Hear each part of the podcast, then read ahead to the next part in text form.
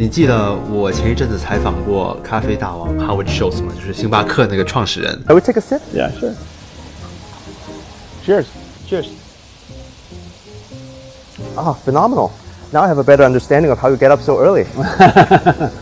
B 站最有排面的 UP 主，啊，对，啊我的称号就是从那时候开始的。嗯，anyway，他是一个特别喜欢意式咖啡的人。呃，他在创办星巴克的时候，其实特别呃想要把它打造成一个完全意式的咖啡店嘛，对不对？你也看过那本将心叫注入对《将心注入》那本书上写的。他后来做了很多妥协与改进。他甚至允许了星冰乐。对，对他允许了来讲太星冰乐难了所以星巴克里面除了卖就是正宗的意式咖啡之外，它还有很多各种各样的选择。嗯，然后当时呃，我记得我作为采访的一个亮点，我还问他你喜欢喝什么咖啡嘛？然后他说是 French press of aged Sumatra. 法压壶的陈年苏门答腊咖啡豆。嗯，然后我他他还其实他还问我了，How about you？当时我脑子里闪过很多的想法。然后只冲口而出一个答案：雀巢浓缩。Nespresso，我喜欢 Nespresso，我喜欢你竞争对手的东西。不不不不不，当时呢，我脑子里有很多想法，我想，哇、天哪！我要讲一个，他讲了一个那么高逼格的答案，我应该也得逼格高一点吧，对不对？但是我平时只喝拿铁呀，我知道，然后我又不敢说拿铁，因为拿铁听起来很洋气的样子，因为拿铁在意大利语里是牛奶的意思，就牛奶咖啡嘛，感觉很不阳刚不浓浓。muscular。对，我就想还有什么别的呢？高逼格的呢？一点都想不到。于是我最后就说啊、我喜欢美式，我喜欢 Americano、啊，我比较 old fashion，我比较老实，我比较老气。有个有趣的、有趣的背景故事，Americano 这个词是怎么来的呢？呃，的确是因因为美国人而起的。嗯，当时二战时期就是美国大兵，美国队长吗？对，你就把它想象成美国队长。手拉直升机又来了。他们的美国政治，美国的政治宣传做的真的好。怎么了？Anyway，呃，美国大兵是吧？要二十四小时保持高度的警惕，所以他们都得喝咖啡。但是 espresso 浓缩咖啡实在太浓、太苦、太辣了，所以他们就研制出来说，一份浓缩咖啡，然后加很多水有时就是就是说，就跟我们平时，哎呦这太苦了，兑点水，兑点啊，水。兑点水，兑点水，对对对，然后这就成为了美式的喝法，啊，这是从这么来的。那么美式美国大兵在二战时期的美国大兵叫做 G.I. Joe，这是他们的别称，嗯，G.I. Joe。哦，所以所以美国人把咖咖啡叫做 a cup of Joe，a cup of Joe 就是一杯咖啡。有一档早上的节目，啊、叫做 Morning Joe。哦，对，我记得这个，啊我当时还纳闷儿过，我说为什么叫 Morning Joe？对对对没错一方面那个主持人叫 Joe，嗯，另一方面这是取了一个相关，是早上的一杯咖啡，我这是早晨的节目，提神醒脑，就是对提神醒脑的一个节。目。所以我们两个都是咖啡爱好者。你为什么喜欢喝咖啡呢？我为什么喜欢喝咖啡？其实一开始的时候和你一样，都是因为想提神醒脑。应该是从大学开始吧，打游戏。我当时打魔兽世界的时候就会猛喝咖啡，因为为了不睡觉。但其实那会儿我年轻，不喝也能不睡，现在已经不行了。其实提神醒脑这个效果对每个人是不太一样的。比如我现在咖啡耐受性已经挺高的了，所以我就算我连续喝个两三杯的美式，我不会出现说我我中午喝或者我下午喝，我不会出现睡不着这个情况。但如果是我老妈，她有一次就是很很想尝一下我的美式，说：“哎，你给我喝一口。”我就给她喝了一口。然后半夜三四点我起来上厕所，我发现他的灯还开着，我拉开一个缝，我说：“妈，你在干嘛？”他说：“哎呀。”我心慌啊，我还是睡不着，我怎么那么精神呀？然后我就想，这个人简直太省了，我好希望我有他一半儿的那个十分之一。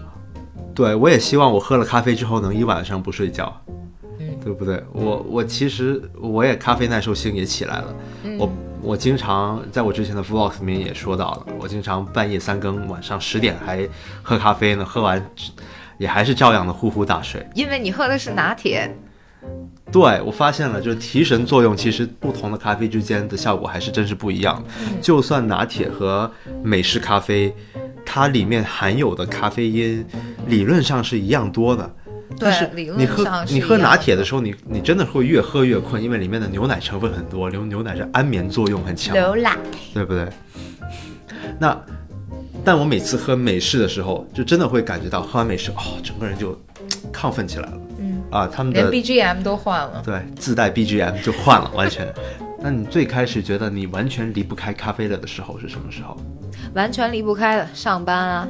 前雇主别杀死我，就是上班的时候会觉得事情好多，然后中午吃完饭以后又觉得酒饱饭足好困。那会儿我们我们组就是一个离不开咖啡的组啊，你记得吗？嗯每次一出去一拎回来的都得六杯八杯的。嗯，对，说说我现说说我的现雇主，嗯、我我爱上咖啡也是因为当时在呃在北京总部的时候，嗯，每天的确压力也很大，下午的时候总得找个借口啊去咖啡厅买杯咖啡吧，然后回来边写稿边喝，这种感觉就是手边有点事儿，嗯，是吧？我又不抽烟。啊，又不干别的，你也不可能在你办公室那地方，说老编辑 老编辑，真的是 对啊，所以现在就养成了这种习惯，就没有咖啡的话，一天就开始不了了。嗯，我就我又是个平时特别容易犯困的人，我一天睡眠得十个小时都不够，对不对？白天特别容易困，所以我一点都不理解为什么别人要喝 decaf，为什么要喝无咖啡因的咖啡呢？咖啡不就用来提神的吗？有些人我觉得可能是咖啡因的不耐受吧，但他又想喝那个味儿。我觉得那个味儿不算是特别好喝的味儿。你会觉得咖啡好喝吗？我会哎，其实我会喜欢那个味道，所以所以对我来讲，就算是 decaf 我也喝得下去。所以你看，我也不怎么挑咖啡啊，嗯。就比如美式，我也不会觉得就不能喝。还有就是我最爱的豆奶拿铁，你们全都说超恶心。咖啡与我有另外一个特别神奇的作用，它是像泻药一样的存在。哦，哦，咖啡既利尿也利每次喝完都会屎意大发，为什么呢？就是首先是因为这个咖啡是促进本身就是促进肠蠕动的，然后它会刺激大肠末端肌肉的那个收缩，也就是说，你喝了一口咖啡，其实就你就在对你的肠子说拉吧，就是这样。就你默认 send 出去的 message 就是这样。那为什么我喝了咖啡之后，我不会觉得我会想上厕所大便呢？那你想小便对不对？对，小便是一种现象，大便是一种现象。小便的人普遍比较多，据说，据我的美国同学说啊，想小便的人大概是百分之二十五，其中女生呢会比男生多一些，但是只有幸运的 ten percent 百分之十的人有机会体验到。喝完以后立刻就想去厕所解决，这部分人很幸运吗？超幸运，你不觉得吗？啊？就因为啊，例如我说我今天想开会，我要拿这杯咖啡跟领导开会，喝一口，开开着开着，领导我想上厕所，我有点憋不住。你都不用开着开着，就是刚开始开。我一般的作用时间就是喝完五分钟或者十分钟，哦，所以领导还没开始说呢。还没说呢。啊，你说 hold on，hold on，hold on，然后大家都在围着，然后旁边咵 冲水，你再出来，不，所以好，我开始吧。所以我开会前从来都不敢喝啊。嗯，还有就是真的是这个屎意大发，女性是男性的两倍哎。所以我，所以我是属于不会利屎的人。对你不会利屎，你只会利尿。对我的确会就感觉利尿的的效果特别强烈。利尿很多人其实都有感觉的。因为我经常在那个出去采访之前，会为了提神喝一杯咖啡，然后结果就到采访对象那儿找厕所。出门之前啊，穿好衣服，喝一杯咖啡，出出去了，然后再坐在车上一坐，对呀，赶紧对想上啊厕所，我我每次都不敢的。然后一看车程五十分钟，shit，在共和新路上，是这样，对，不，我比你还惨。我有一次去爬山，嗯然后爬山爬到山顶了，我还没下山呢，就单程就要爬四个小时那种，已经累个半死。我看到啊 Starbucks，然后就非常开心，因为你想山上能有 Starbucks 的地方很少哎，它就是正好路过一个景区，我就真的是去买了一杯美式冰美式，嗯，觉得哇又凉快又好。结果下山的过程中，没事啊，你在山上啊，我好想钻在山洞里啊。你在山上啊，那 it's natural fertilizers。但是有人跟我在一起啊，我如果真的是在那种就是荒山野岭，又一个人，我肯定就找个地儿蹲下了。但我不是在荒山野岭，不是一个人啊，我有 team，好尴尬呀！大家帮我围一下圈啊，全都背朝我，背朝我，然后 我就蹲下，对，好尴尬。嗯，你在上面站岗，对在下面站岗，剩下四个人围圈儿，对，你在那儿打量手机打波那个摩斯密码，让人别过来。好烦。不过其实喝多了咖啡有也有它的副作用。嗯咖啡其实对胃挺不好的，嗯，会促进胃酸的分泌分泌，嗯也像也像你刚才说的，它也是它历史的副作用。对历史的副作用。我当时在港理工的时候，我的前学院也不要 不要杀我，因为课业过于劳作，我每天就喝六七杯冰美式，每天喝每天喝，喝了两个月之后，我就去校医院了，急性胃炎，当时就一个月就只能喝点粥啊，然后吃点那些面条啊，吃点小米粒，还得泡进汤里，就感觉特别惨。嗯。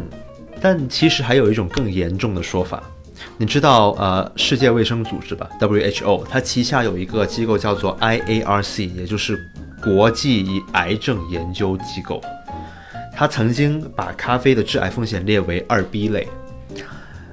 不是那个二 B 啊，就是意思是它可能对人类有致癌的作用，所以前一阵子有铺天盖地的报道说，哦，咖啡可能致癌，咖啡可能致癌。不过它现在这个机构已经把咖啡的那个致癌等级列为了三类，意思就是没有足够的证据认为咖啡可能致癌。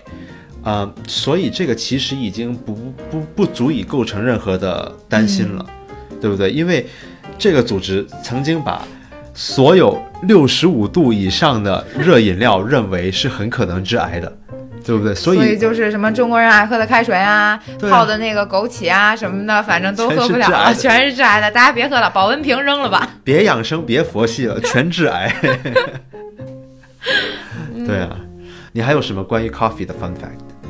我有一个关于咖啡和咩的故事，羊的故事。对咖啡和羊的故事，就是在很久很久以前，公元八五零年，一个美丽的牧羊女或者牧羊哥，发现自己的我把它想象成牧羊女了。好，发现自己的羊在滋儿哇乱叫，活蹦乱跳。哦然后他就想，马萨嘎，你不会吃了那个红色的果子吧？偷吃禁果的咩？